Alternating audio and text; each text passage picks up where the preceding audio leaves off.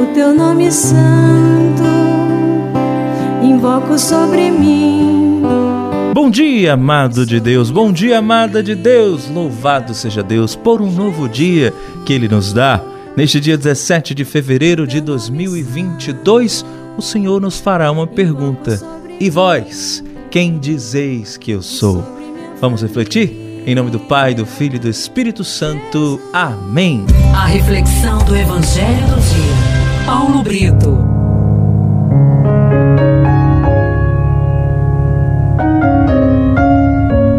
A primeira leitura de hoje está em Tiago, capítulo 2, de 1 a 9.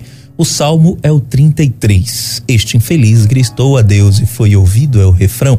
O evangelho do dia está em Marcos, capítulo 8, de 27 a 33. Pois é, meu irmão, minha irmã, o Jesus abordou os discípulos com duas perguntas. A primeira foi: Quem dizem os homens que eu sou? A segunda foi: Mas vós, quem dizeis que eu sou? Refletindo um pouco sobre essas perguntas que o Senhor fez, a gente pode concluir que ele quer nos ensinar que há dois modos de conhecê-lo. O primeiro modo é conhecer Jesus pelo que os outros dizem dele. O segundo modo é conhecer Jesus por nosso próprio esforço e vontade, numa profunda intimidade na oração. O primeiro modo pode ser de grande ajuda para nos introduzir no caminho do conhecimento do Senhor, mas o alvo de todo cristão deve ser o de ter uma resposta particular formulada em sua convicção pessoal sobre a pessoa de Jesus através de ouvi-lo. Veja os samaritanos lá em João capítulo 4, versículo 42. Já agora, não é pelo que disseste que nós cremos, mas porque nós vemos, nós mesmos temos ouvido e sabemos que este é verdadeiramente o Salvador do mundo. Hoje eu penso que muita gente tem uma certa preguiça de ouvir Jesus na palavra. Ao invés disso, preferem conhecê-lo através do que os outros dizem. O evangelho de hoje nos diz que Jesus estava retirado em oração com seus discípulos. Em um dado momento surge uma pergunta de Jesus: Quem diz o povo que eu sou? Jesus quer fazer uma pesquisa de campo. Então os discípulos começam a falar. Uns dizem que é João Batista, outros Elias, outros acham que és um antigo profeta. Jesus não era uma reencarnação desses profetas de forma alguma. Então eles não conheciam e não entendiam. Em seguida, Jesus vem mostrar com outra pergunta, né? Ele vem chegar aos discípulos no que ele quer com outra pergunta. E vós, quem dizeis que eu sou? E aí vem Pedro, iluminado pelo Espírito Santo, responder: Tu és o Cristo de Deus, o Messias. No Evangelho de Mateus existe um complemento: Tu és o Messias, o Filho do Deus vivo. Meu irmão, minha irmã, para conhecer Jesus é preciso estar em profunda oração e em comunhão com Ele. Não é somente por meio de livros, de estudos, que podemos conhecer Jesus. Os estudos, a teologia, a doutrina da igreja, tudo isso é importante. Nos direciona, nos esclarece quem foi Jesus na história da humanidade. A igreja nos apresenta realmente quem é Jesus. Mas para conhecê-lo é preciso fazer uma experiência íntima com ele. É preciso um espírito de oração. Os discípulos pensavam que Jesus seria um homem de glória e poderoso, que daria para todos eles o reino. Essa imagem que o povo pensava acabou sofrendo muito e morrendo na cruz, vítima da rejeição. Não conhecemos Jesus só quando tudo está calmo e quando tudo está tranquilo. Conhecemos Jesus realmente no sofrimento, na dor, na tempestade. Ele se faz presente em toda a extensão da nossa vida.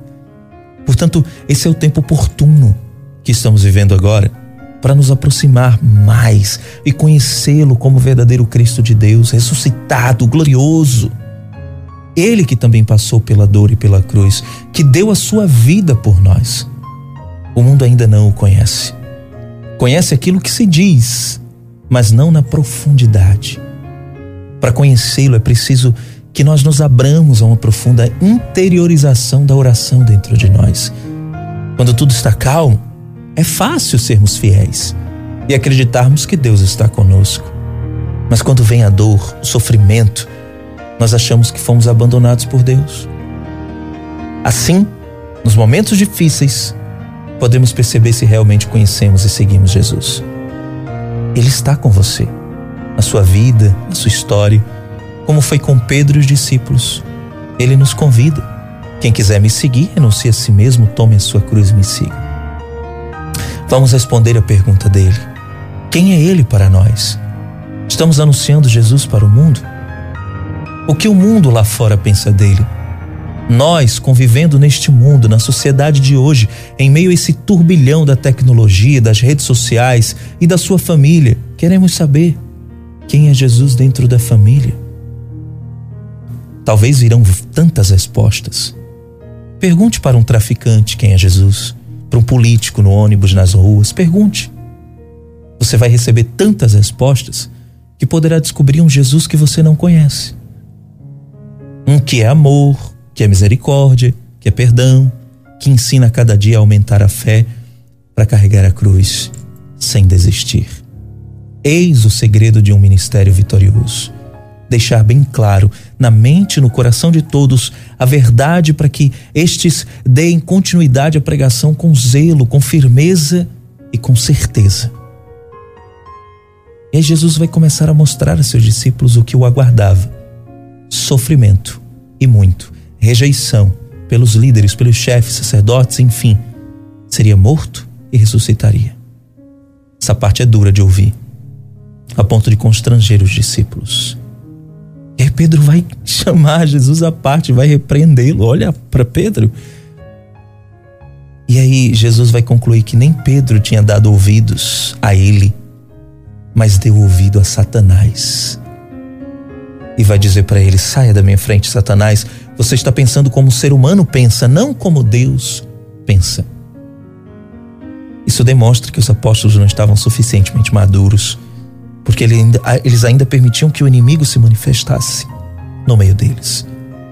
Esta, muitas vezes, é a minha e a sua situação, quando não vivemos em constante oração e vigilância. Por isso, meu irmão, minha irmã, peçamos, Pai, revela-nos a verdadeira identidade de Jesus, servo fiel, cuja vida esteve totalmente entregue em tuas mãos. Dá-nos a graça de, como Ele, sermos fiéis ao Senhor. Em nome do Pai, do Filho e do Espírito Santo, amém? Que Deus te abençoe e te guarde.